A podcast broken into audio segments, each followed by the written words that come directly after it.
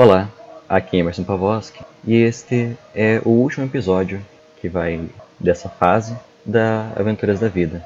O podcast vai entrar em ato ou será cessado, eu ainda não tenho certeza, devido às minhas urgências e necessidades que estão vindo agora com, com o doutorado, com, com questões de, de vida familiar e eu tenho que priorizar energia e tempo fora do, do podcast.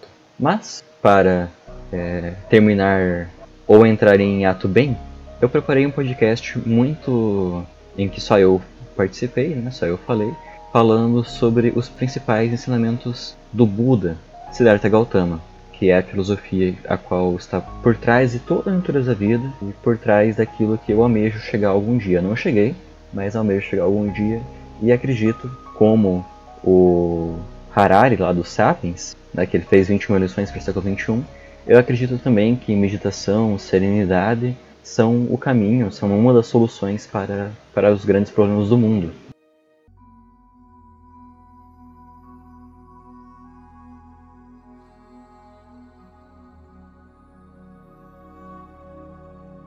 Tendo conhecido diretamente o mundo, tudo, exatamente como de fato é, ele desapegado do mundo, afastado de todo mundo, ele é de fato o sábio, que tudo conquista, aquele que desatou todos os nós, que alcançou o estado da paz suprema, o Nibbana, sem temer nada de ninguém.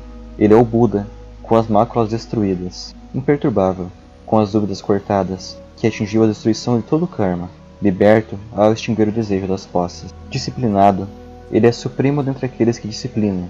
Em paz, ele é o sábio dentre aqueles que trazem a paz. Livre, ele é o principal dos que libertam. Realizado, ele é o melhor daqueles que realizaram.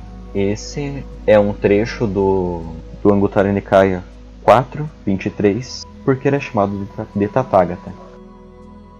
Esse pequeno trecho ele diz respeito sobre a figura do, do Buda, como ele era visto e como ele, como ele é visto dentro do budismo. Ele não é visto como uma divindade, ele não é visto como, como um deus, como, como um anjo ou algo assim, mas sim como alguém que chegou lá e está aí para mostrar como chegar lá. E esse lá é o fim do sofrimento, é o desapego. É, é, nesse, é nesse campo que funciona o, o, o budismo. Ele não é tão, tão metafísico, é muito mais prático. Porque para Buda, ah, não, não, essas questões mais, é, não, não digo assim, espirituais, ele, ele até se preocupava com isso, mas a, a importância dele, que ele, que ele trazia nos seus estudos, era algo muito mais do mundo experimentável, daquilo que é possível sentir, tocar, vivenciar. E a gente vê isso em alguns sutas, alguns sutas significa discurso, a gente vê isso em alguns sutas dele. Monges, eu vou lhes ensinar a origem e o desaparecimento do mundo. E qual é, monges? A origem do mundo? Independência do olho e das formas, a consciência do olhar aparece. O encontro dos três é o contato. Com o contato como condição, as sensações surgem. Com as sensações como condição, o desejo. Com o desejo como condição, o apego. Com o apego como condição, a existência. Com a existência como condição, o nascimento. Com o nascimento como condição, envelhecimento e morte. Sofrimento, lamúrias, dor, depressão e desespero surgem. Esta, monges, é a origem do mundo. Independência do ouvido e dos sons, independência do nariz e dos odores, independência da língua e dos sabores, independência da mente e dos fenômenos mentais, a consciência da mente ocorre. O encontro é o contato. Esta é a origem do mundo. Do Samyutta Nikaya, número 1244, a origem e a passagem pelo mundo. Mas a nossa interação emocional e mental com as experiências influenciam na existência atual, nas anteriores e nas futuras. Como diz o Sutta do Samyutta Nikaya, número 1238, a continuidade da consciência. Monges, aquilo que se intenciona fazer, aquilo que se planeja e aquilo para o qual se tem tendência. Isso se torna a base da continuidade da consciência. Quando ocorre uma base, cria-se um apoio para o estabelecimento da consciência. Quando a consciência se estabelece e cresce, dá-se a produção renovada da existência futura. Quando ocorre a produção renovada da existência futura, dá-se o surgimento de nascimento, envelhecimento e morte, dor, lamúrias, sofrimento, depressão e desespero futuros. Essa é a origem de toda a massa do sofrimento. Então, para Buda, nós não somos simplesmente vítimas do, do destino, das coisas que acontecem. Existem fenômenos naturais, como velhice, morte, doença, mas a nossa interação com eles pode aumentar a intensidade ou não dos mesmos. Existem, existem monges, três mensageiros divinos. Quais? Existe aquela pessoa de má conduta no corpo, fala e mente. Com a dissolução do corpo, após a morte, ela renasce no estado de miséria, num mau local, no mundo inferior, no inferno. Lá os encarregados do inferno a agarram pelos braços e a conduzem perante Yama, o Senhor da Morte, dizendo: Este homem, Vossa Majestade, não tinha respeito nem pelo pai nem pela mãe, nem pelos ascetas, nem brahmanes, nem honrava os mais idosos da família. Possa Vossa Majestade infligir nele punição apropriada. Então, monges, o rei Yama questiona o homem, examina-o, dirige-se a ele a respeito do primeiro mensageiro divino. Você nunca viu, meu bom homem, o primeiro mensageiro divino aparecendo entre a humanidade? E ele responde: Não, senhor, eu não o vi.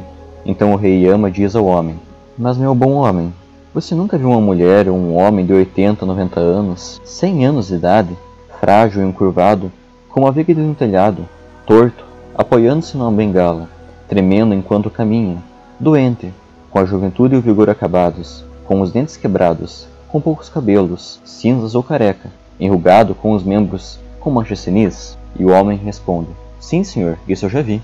Então o rei Ama lhe diz: Meu bom homem, nunca ocorreu a você uma pessoa inteligente e madura.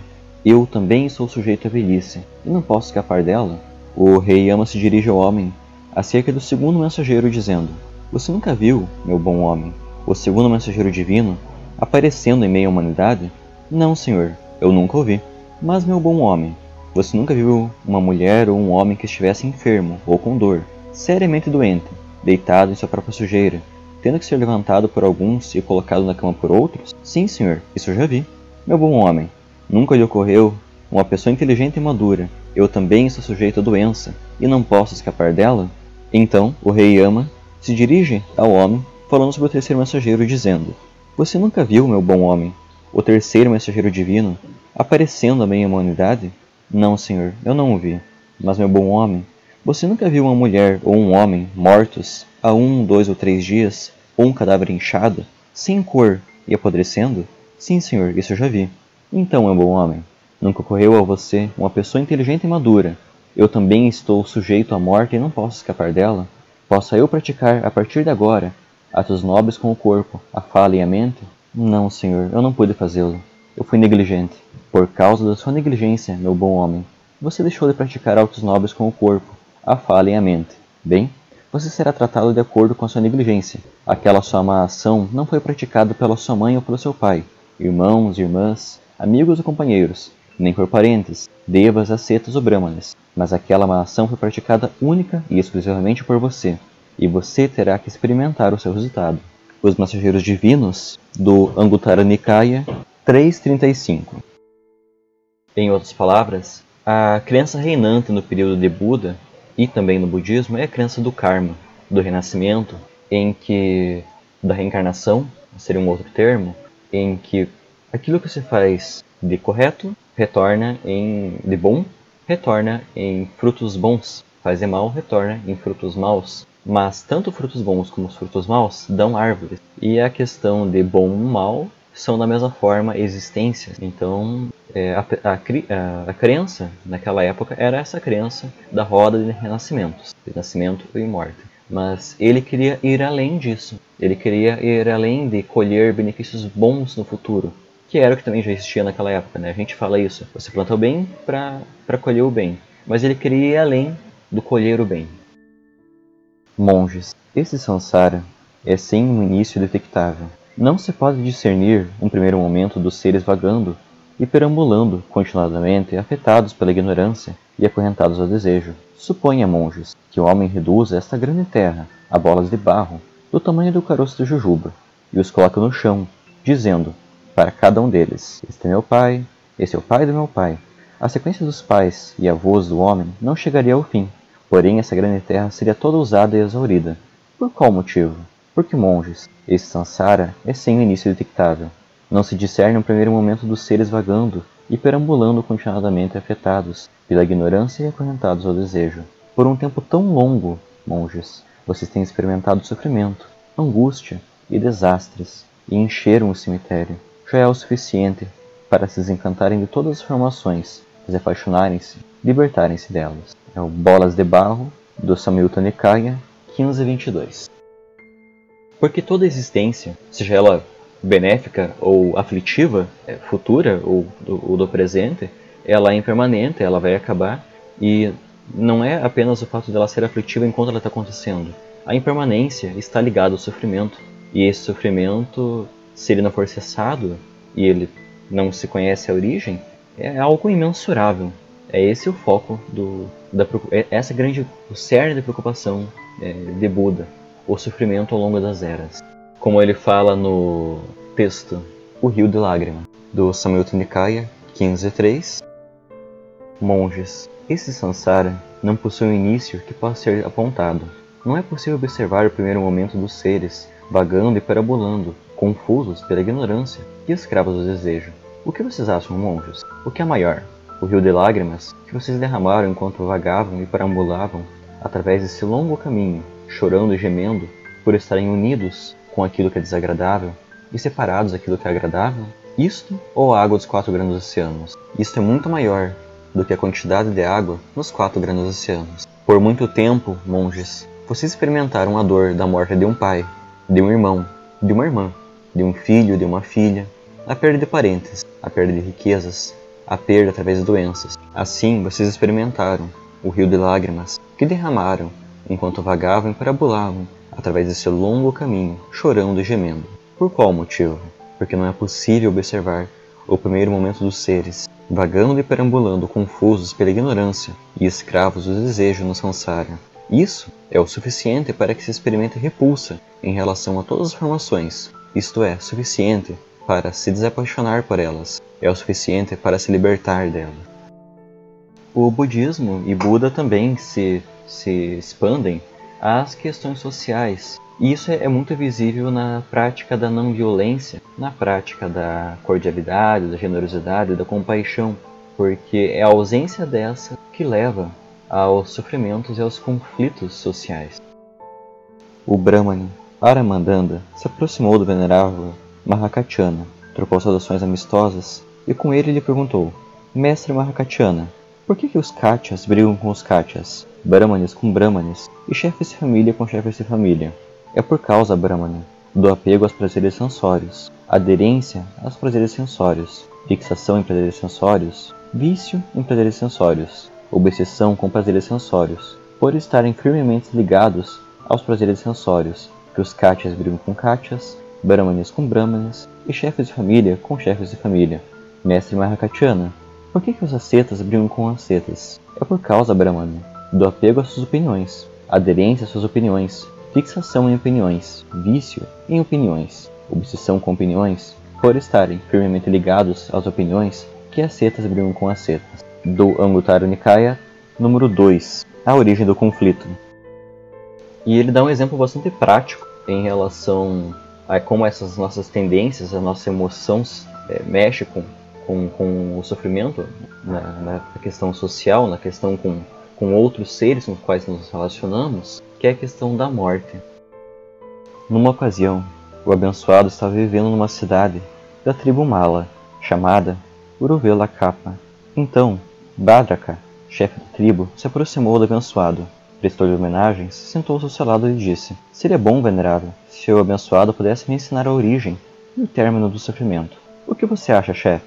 Você ficaria triste e lamentaria, sentiria dor, tristeza ou desespero, caso algumas pessoas em Capa fosse, fossem executadas, presas, multadas ou censuradas. Sim, existem tais pessoas vulneráveis, mas existem outras pessoas em Capa que, caso o mesmo ocorresse com elas, você não ficaria triste. Lamentaria, sentiria dor, tristeza ou desespero? Sim, também existem tais pessoas, venerável. Por que, chefe, em relação a algumas pessoas você ficaria triste? Lamentaria, sentiria dor, tristeza ou desespero? caso elas fossem executadas, presas, multadas ou censuradas. Em Uruvela Capa, em relação a outras não. Porque no caso, em relação a algumas pessoas, eu sinto desejo e apego, mas em relação a outras não. Chefe, através desse princípio que é visto, compreendido, e imediatamente alcançado, atingido, Aplique o mesmo método para o passado e para o futuro da seguinte maneira: seja qual for o sofrimento que tenha surgido no passado, ele surgiu enraizado no desejo, tendo o desejo como fonte, pois o desejo é a raiz do sofrimento. Seja qual for o sofrimento que surgiu no futuro, ele surgirá enraizado no desejo, tendo o desejo como fonte, pois o desejo é a raiz do sofrimento. Do Samyutta Nikaya 42.11, a origem visível e o término do sofrimento. E com essa observação de que o desejo, de que a intenção, de que a entrega a certas coisas levavam ao sofrimento, ele começou a buscar o que poderia sanar essa, esse problema. Como diz no ótimo texto A Cidade Antiga, Samyutta Nikaya 1265. Monges, antes da minha iluminação, enquanto eu ainda era um Bodhisattva, ainda não completamente iluminado, me ocorreu Infelizmente, esse mundo está com problemas, no sentido de que ele nasce, envelhece e morre, transforma-se e renasce. Mesmo assim, ele não enxerga uma saída desse sofrimento, encabeçado pelo envelhecimento e pela morte. Quando será então que ele discernirá uma saída para o sofrimento encabeçado pelo envelhecimento e pela morte? Então, monges, me ocorreu: existindo o que ocorre o envelhecimento e a morte? O que condiciona o envelhecimento e a morte? Então, monges, através da cuidadosa atenção ocorreu em mim um vislumbre, graças à sabedoria dando-se o nascimento, o envelhecimento e a morte surgem. Então o monges me ocorreu. Existindo o que ocorre o nascimento? A existência, o apego, o desejo, a sensação, o contato, as seis bases sensórias, nome e forma. O que condiciona nome e forma? Dando-se a consciência, nome e forma surgem. Dando-se nome e forma, surge consciência. Originação, originação, Assim, monges, a respeito das coisas nunca antes ouvidas, surgiram em mim a visão, o conhecimento, a sabedoria, a clareza e a luz. Cessação, cessação. Assim, monges, a respeito das coisas nunca antes ouvidas, surgiram em mim a visão, o conhecimento, a sabedoria, a clareza e a luz. Assim ele notou uma cadeia de eventos. Monges, eu vou lhes ensinar a originação dependente. E o que, monges? É a originação dependente? Com a ignorância como condição, surgem as formações volitativas, ou da vontade. Com as formações volitativas como condição, surge a consciência. Com a consciência como condição, surge o nome e a forma. Com o nome e a forma como condição, surgem as seis bases sensórias. Com as seis bases sensórias como condição, surge o contato. Com o contato como condição, surge a sensação. Com a sensação como condição, surge o desejo. Com o desejo como condição, surge o apego. Com apego como condição, surge existência. Com a existência como condição, surge o nascimento. Com o nascimento como condição, surge o envelhecimento e a morte, o sofrimento, lamúrias, dor, depressão e desespero. Esta é a origem da grande massa de sofrimento. Isso, monges, é chamada a originação dependente. Do Samyutta Nikaya 12, 1, o que é a originação dependente. Agora, antes de prosseguir, é preciso explicar um termo que aparece em muitos sutas dele, o termo de agregados do apego, porque como ele mesmo diz, e outras pessoas estudiosas do budismo também falam, entendendo os agregados, é mais fácil entender tudo o resto, dos ensinamentos. Em Savati, o abençoado disse: Monges, existem esses cinco agregados sujeitos ao apego. Quais cinco? O agregado da forma, sujeito ao apego. O agregado da sensação, sujeito ao apego. O agregado da percepção, sujeito ao apego. O agregado das formações volitativas, sujeito ao apego e o agregado da consciência, sujeito ao apego. E o que é a forma, monges? Os quatro grandes elementos e a forma derivada dos quatro grandes elementos. Isso é chamado de forma. Com o surgimento de nutrientes, dá-se o surgimento da forma. Com a sensação do nutriente, dá-se a sensação da forma. E o que é sensação, monges? Existem seis tipos de sensações: a sensação nascida do contato visual, a sensação nascida do contato nasal, a sensação nascida do contato com a língua, a sensação nascida do contato com o corpo e a sensação nascida do contato com a mente. Com o surgimento do contato, dá-se o surgimento da sensação. Com a cessação do contato, dá-se a cessação da sensação. E o que é percepção, monges? Existem seis tipos de percepções: a percepção da forma, a percepção dos sons, a percepção dos odores, a percepção dos sabores, a percepção dos objetos táteis e a percepção dos fenômenos mentais. Com o surgimento do contato, dá-se o surgimento da percepção, com a sensação do contato, dá-se a sensação da percepção. E o que são as formações volitativas, monges? Existem seis tipos de formação da volição, ou da vontade. Abolição acerca da forma.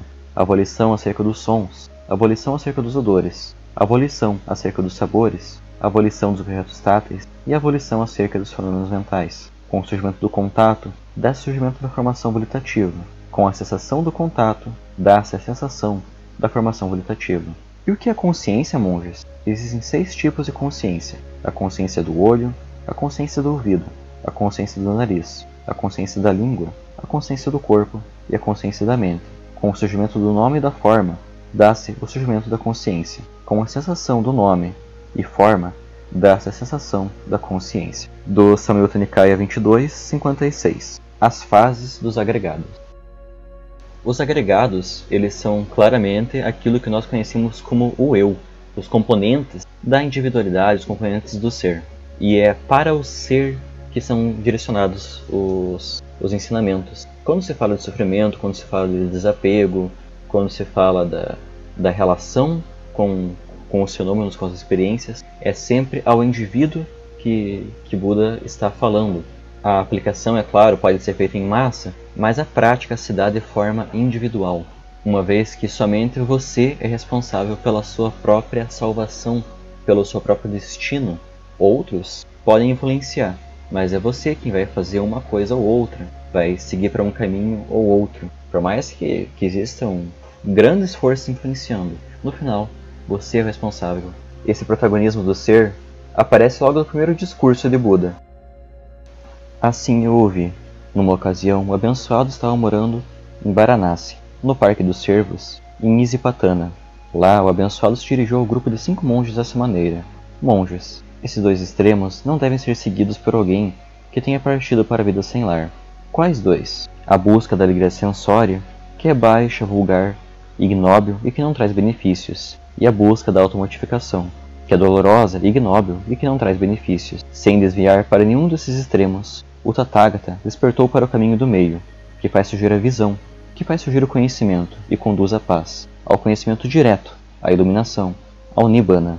E o que, monges, é o caminho do meio pelo qual o Tathagata despertou? É esse nobre caminho óctuplo, isto é, visão correta, intenção correta, fala correta, ação correta, modo de vida correta, esforço correto, consciência correta, concentração correta. Agora esta, monges, é a nova verdade acerca do sofrimento. Nascimento é sofrimento, envelhecimento é sofrimento, doença é sofrimento, morte é sofrimento, União com aquilo que dá desprazer é sofrimento. Separação daquilo que dá prazer é sofrimento. Não conseguir o que se deseja é sofrimento. Em suma, os cinco agregados sujeitos ao apego são sofrimento. Agora, monges, é a nobre verdade acerca da origem do sofrimento. É esse desejo que conduz recorrentemente à existência, acompanhado de prazer e cobiça, buscando prazer aqui e ali, isto é, desejo por prazeres sensórios, desejo por existência, desejo por aniquilação Agora, esta, monjas, é a nobre verdade acerca da cessação do sofrimento, é o desaparecimento daquele prazer que resta e a cessação daquele mesmo desejo, o desistir dele, o abandoná-lo, a libertação dele, o desapego. Agora, esta, monjas, é a nobre verdade acerca do caminho que conduz à cessação do sofrimento. É esse nobre caminho octo, isto é, visão correta, intenção correta, fala correta, ação correta, modo de vida correto, esforço correto, consciência correta, concentração correta. Quando o meu conhecimento e a minha visão acerca dessas quatro nobres verdades, como elas de fato são, em suas três fases e doze aspectos, estavam completamente purificadas desse modo, então eu afirmei ter despertado para a perfeita iluminação insuperável nesse mundo, com os seus devas, Mara e Brahma, com essa população de setas e brahmanes, seus devas e seres humanos. O conhecimento e a visão surgiram em mim, a libertação da mente é inabalável, este é meu último nascimento. Agora, não haverá mais retorno à existência. Foi isso que o abençoado disse. Alegre, o grupo de cinco monges ficou feliz com o relato do abençoado. Enquanto esse relato estava sendo contado, surgiu no venerável Kodana a visão sem poeira, imaculada do Dama. Tudo aquilo que é sujeito à originação é sujeito à cessação. Do Samyutta Nikaya 56, 11, o primeiro discurso. Ele vai explicar o tal caminho óctuplo no texto. A análise do caminho das oito práticas, do Samyutta Nikaya 45.8 Monges, eu vou lhes ensinar o nobre caminho óctuplo, e eu vou analisá-lo para vocês. Ouçam e prestem atenção.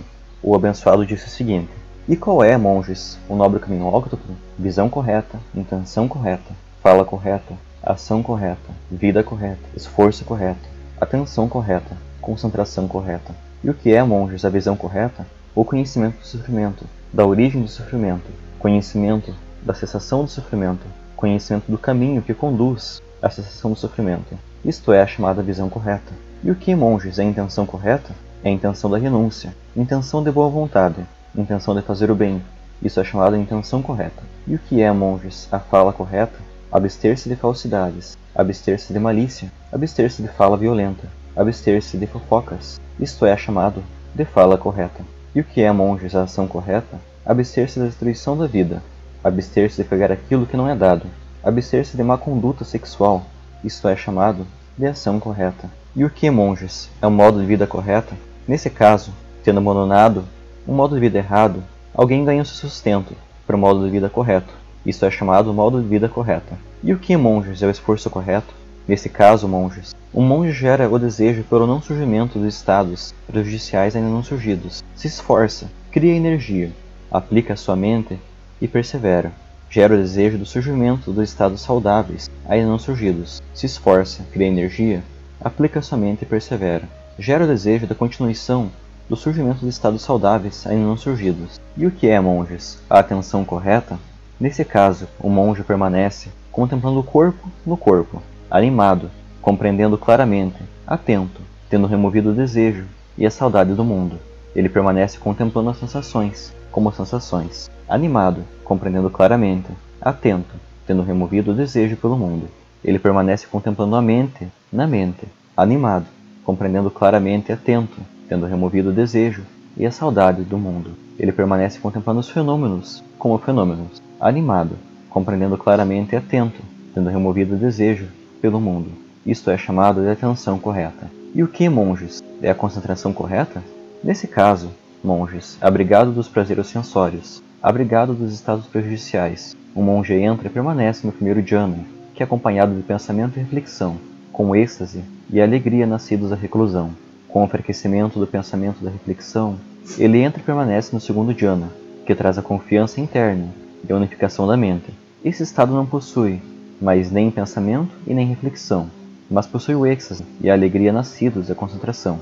Com o enfraquecimento do êxtase, ele permanece equânime e atento e compreendendo claramente.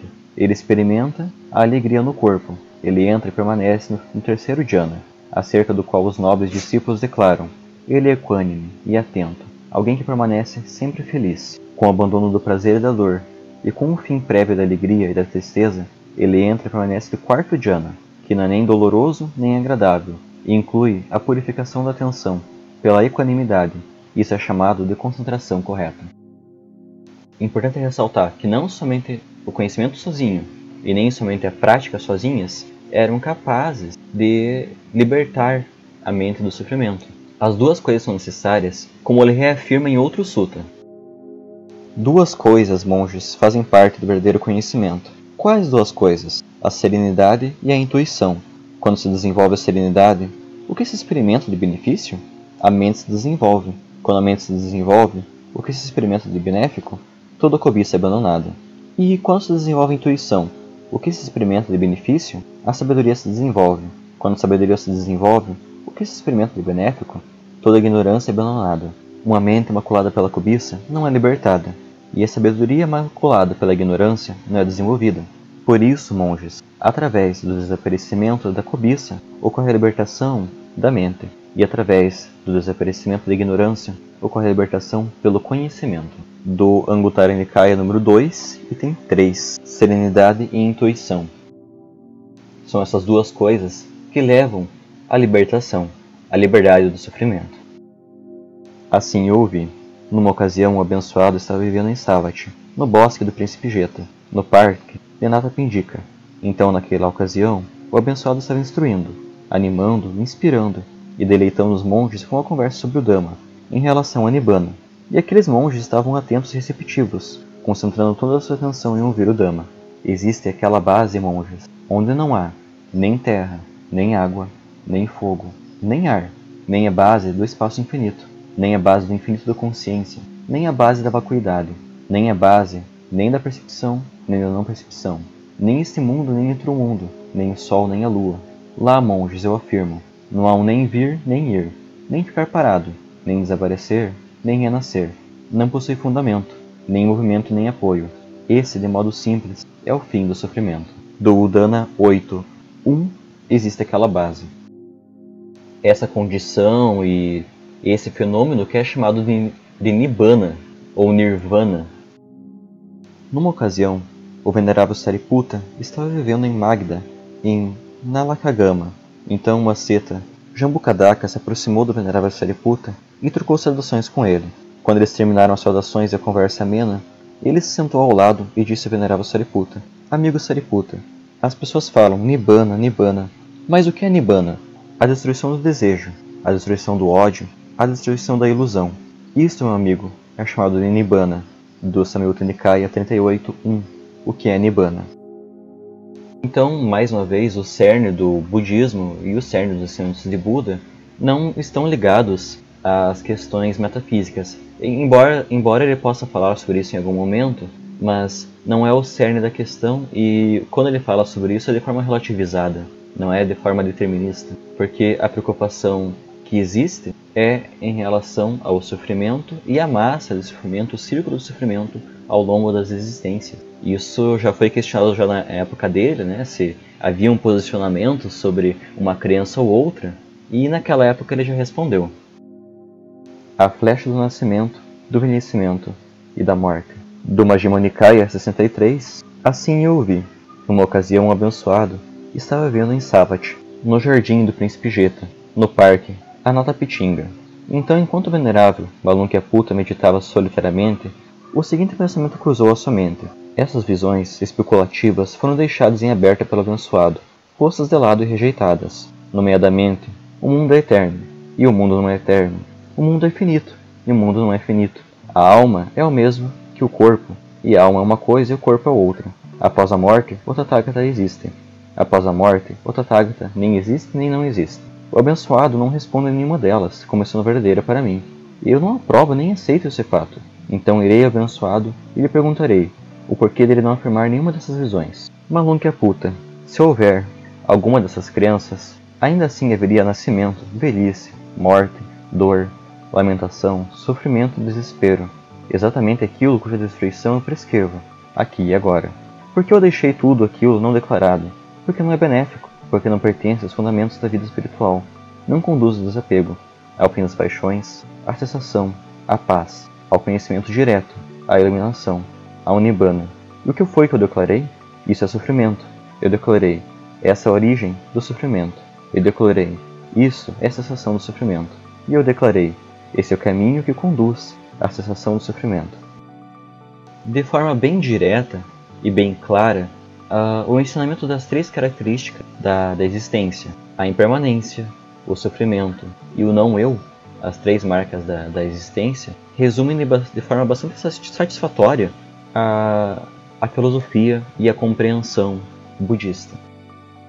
Monges, a forma, a sensação, a percepção, as formações volitativas e a consciência não são o eu.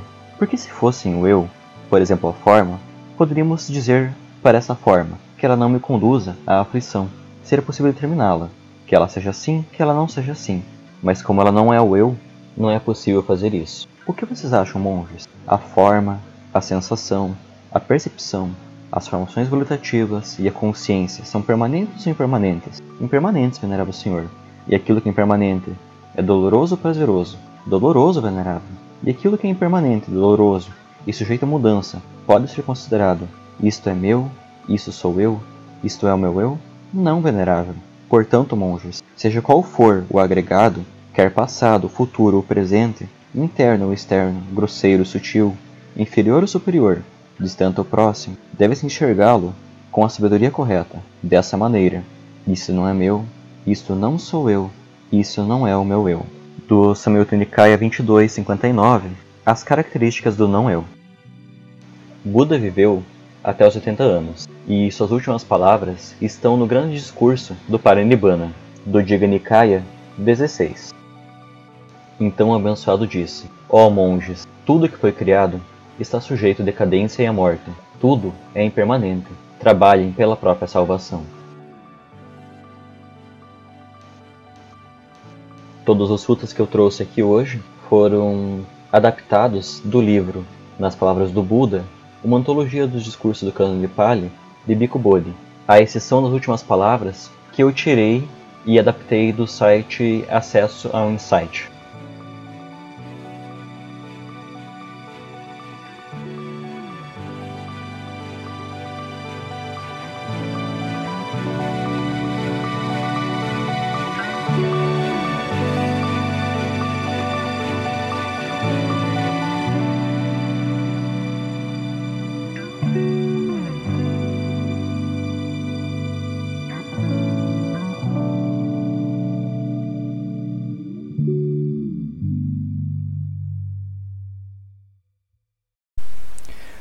Dúvidas, comentários e sugestões, você pode mandar um e-mail para aventuradavida.podcast@gmail.com.